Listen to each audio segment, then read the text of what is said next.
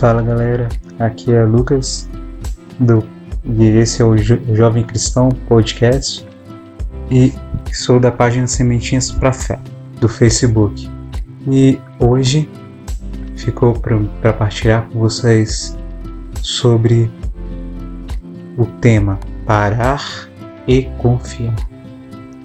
Acaba que no nosso dia a dia, na correria do dia a dia, a gente acaba ficando cansado e a gente pode acabar até ficando sufocado mesmo, né? Por causa dessa agitação, de tantas preocupações que vêm tomando conta da gente. Como que vai acontecer, o que vai acontecer depois. E a gente acaba se deixando levar por essas preocupações todas. E aí, a nossa fé, se a gente não cuidar, tomar cuidado, pode até parecer que ela está se perdendo. E aí é nessa hora que a gente precisa reencontrar com o Senhor.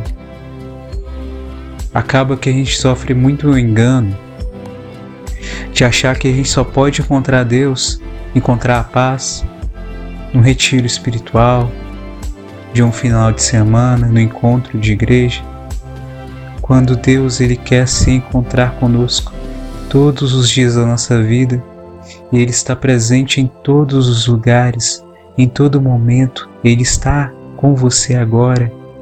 Ele está comigo agora. Mas se a gente peca, o nosso coração se torna distante, mas Deus continua ali perto. Mas quando nos arrependemos e pedimos a graça do perdão, ele se aproxima. Mas é, ele permanece ao nosso lado. E aí é necessário somente chamá-lo. É preciso chamá-lo todos os dias.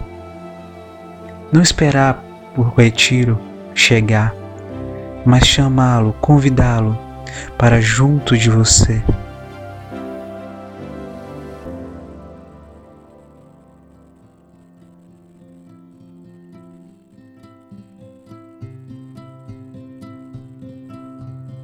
Ele está junto com você a todo instante.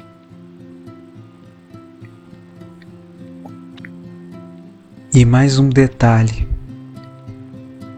é necessário chamá-lo, se apresentar com sinceridade.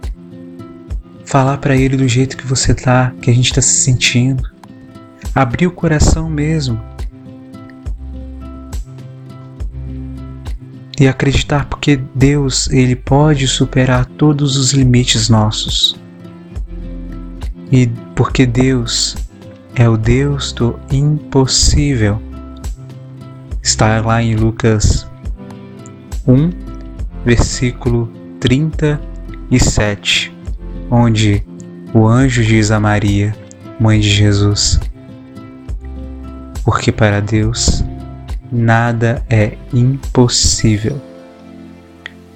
O problema é que a gente coloca tanto empecilho, tanta barreira, que até no início, né, a gente aquelas barreiras podem ser até sinal de respeito, mas com o tempo elas acabam se tornando um impedimento para colher essa graça de Deus, esse o que Deus quer nos dar, mesmo sem a gente merecer.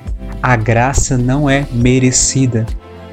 A graça é de graça porque Deus ele quer nos dar de graça. Ninguém merece graça nenhuma de Deus, mas nós todos precisamos desta graça. E Deus quer nos dar. Deus quer nos dar, mas nós acabamos não aceitando essa graça. É preciso a gente aceitar. E tenho mais um detalhe: por mais que a gente já saiba disso, já tenha escutado diversas vezes, acaba que podemos cair no erro de, mesmo sabendo, cometer ainda de novo o mesmo erro, de continuar não vivendo como se não soubesse. A gente pode cair várias vezes, mas não importa quantas vezes a gente cai, o que importa é a gente se levantar, tentar novamente. acertar os passos com o Senhor. E mais um detalhe, Deus ele nos ama. E a força para a gente se arrepender dos nossos erros vem dele. Tudo de bom que a gente faz vem dele, vem de auxílio dele. Só o desejo da gente querer voltar para o caminho do Senhor, antes de haver esse desejo, Deus já trazia isso para a gente. E até o nosso desejo de voltar para Ele foi Deus que inspirou em nosso coração. Então, é como se o nosso caminho de volta para Deus é como se a, nossa, a mão dele, é a mão dele que pega a gente lá embaixo, que está lá no chão, que antes de a gente ter o movimento de começar a tentar se esforçar, se levantar, vem o pensamento, vem o, lá no nosso cérebro o, o comando né, para o nosso corpo de se levantar. Antes de vir esse comando, Deus já trouxe a inspiração e ele estava lá com uma mão estendida para nos ajudar a levantar. E não importa o jeito que você tá, o que importa é prosseguir. Deixa Deus te levantar, deixa Deus te cuidar, deixa Deus curar suas feridas. Fala com Ele com sinceridade. Abre-se a Ele. Não deixa para depois. E assim sim, todo dia, você vai ter um descanso em meio a todas as tribulações, toda a correria. A graça vem dele. E aí também com todos os imprevistos, Deus ele vai te ajudar. E aí eu vou colocar uma canção para a gente terminar, para a gente rezar junto. E aí após essa canção após sua oração pessoal. Fique na paz. Fique com Deus. E até a próxima.